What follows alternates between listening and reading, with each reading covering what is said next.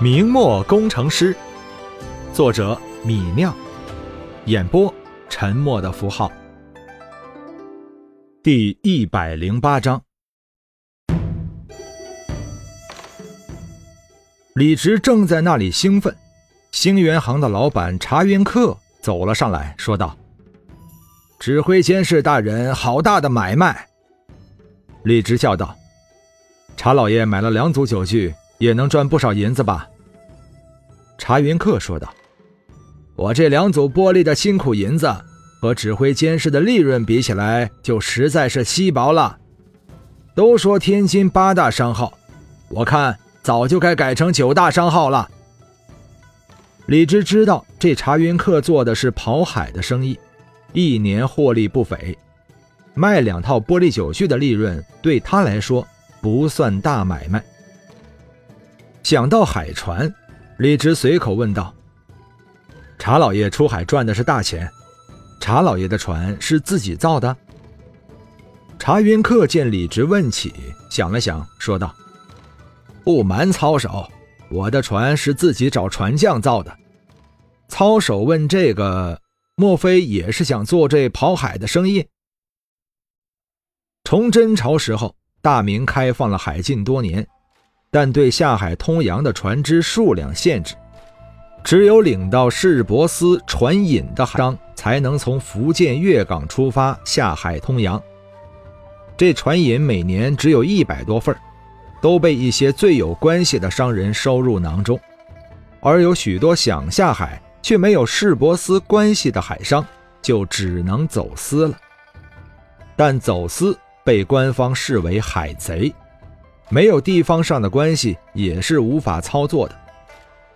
查云客是兵备道的侄子，而兵备道又是管天津海面的海防事宜，这才让查云客能放心的从天津扬帆出海。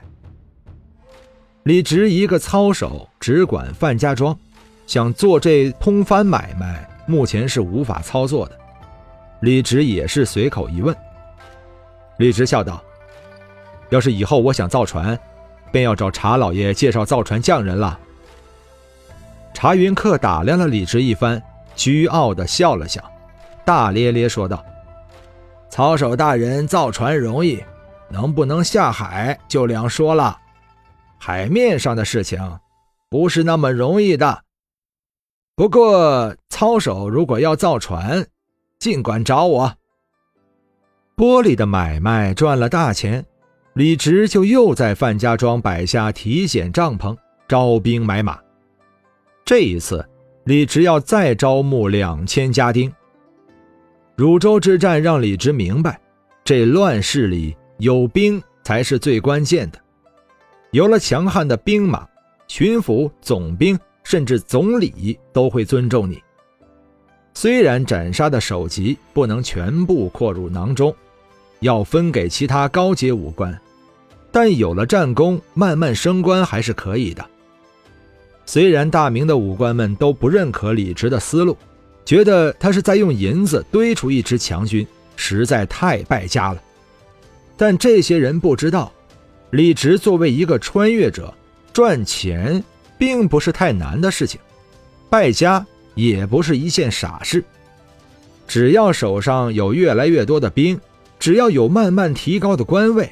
李直就有了真正的实力，就能保护好自己的产业，就能赚更多的银子。而且说起来，明末京畿是个危险的地方，女真人动不动进来劫掠一番，城池一旦被女真人攻破，往往就是一阵血洗。天津位于京畿东侧，自然不是安全的地方。从自保的角度出发，李直也要赶紧训练出更多的强悍兵马。李直再次向巡抚贺世寿申报扩军，这一次贺世寿已经轻车熟路了，又是直接一篇奏章报到天子案上，很快就得到了天子的批准。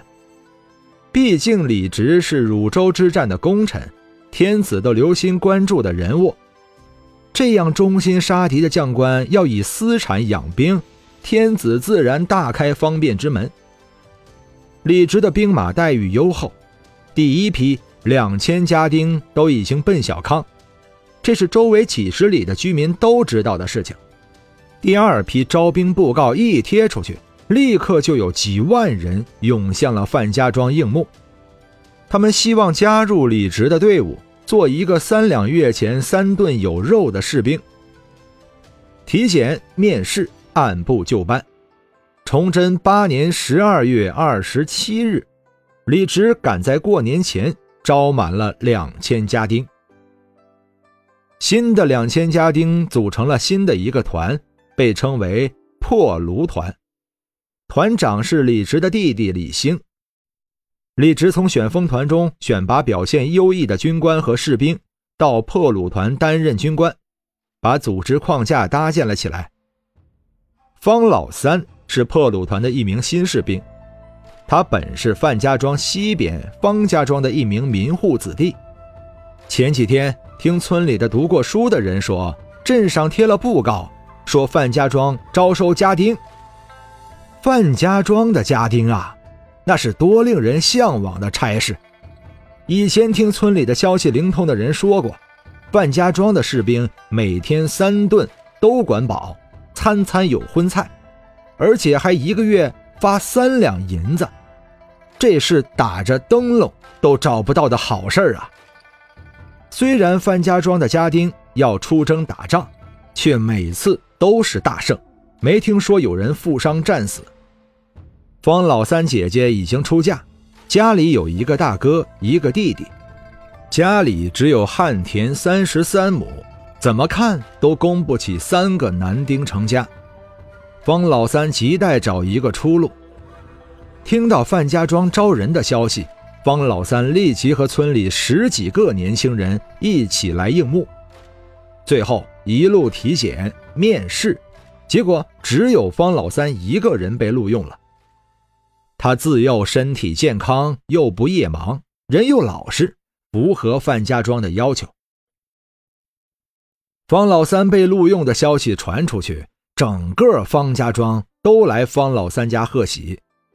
方老三的老爹高兴，干脆借了三两银子，在家门口摆了两桌流水席。请全村人来吃饭，全村人都兴高采烈地吃流水席，那气氛和方老三中了秀才似的。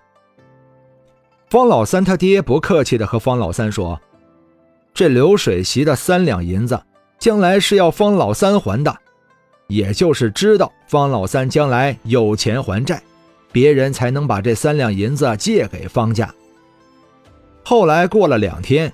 方老三他爹又在村里借了四两银子，一家五口人每人做了一套体面的新棉衣，说这钱将来也要方老三还。现在方家人都把方老三当财主，毕竟一个月有三两的月钱啊。这年头要是节俭些，一口人衣食住行一个月开销不过七八两银子，三两银子。可以养四口人。方老三一个单身汉，在军营里包吃包住，哪里花得掉三两银子？方老三只能笑着把这些欠债答应下来，被范家庄李家人募为家丁。碰到这等天大的好事儿，不出点钱让家人乐一乐，实在说不过去。在家里乐了半个月，方老三便别了家人。按要求到范家庄报道了。他被分到破虏团第一营第三连第三排第一班。报道那天，连长发给他一个刻有他名字的木质腰牌。拿到了腰牌，方老三就跟着班长到军营里放行李去了。方老三的班长叫做蒋冲，是个十分强壮的老兵。一路上，蒋冲也不和方老三说话。对方老三这个新兵一脸的瞧不上。军营建在城南，是一间一间的大宿舍，每个班一间房，房里面有四张上下铺双层床，每五个宿舍建有一个公共澡堂和厕所。澡堂里配有免费的肥皂和热水。班长蒋冲到了军营才和方老三说新兵们进军营后要立即到澡堂里洗澡。以后冬天每三天要洗一次澡。春秋夏每天都要洗澡。本章播讲完毕。感谢您的收听。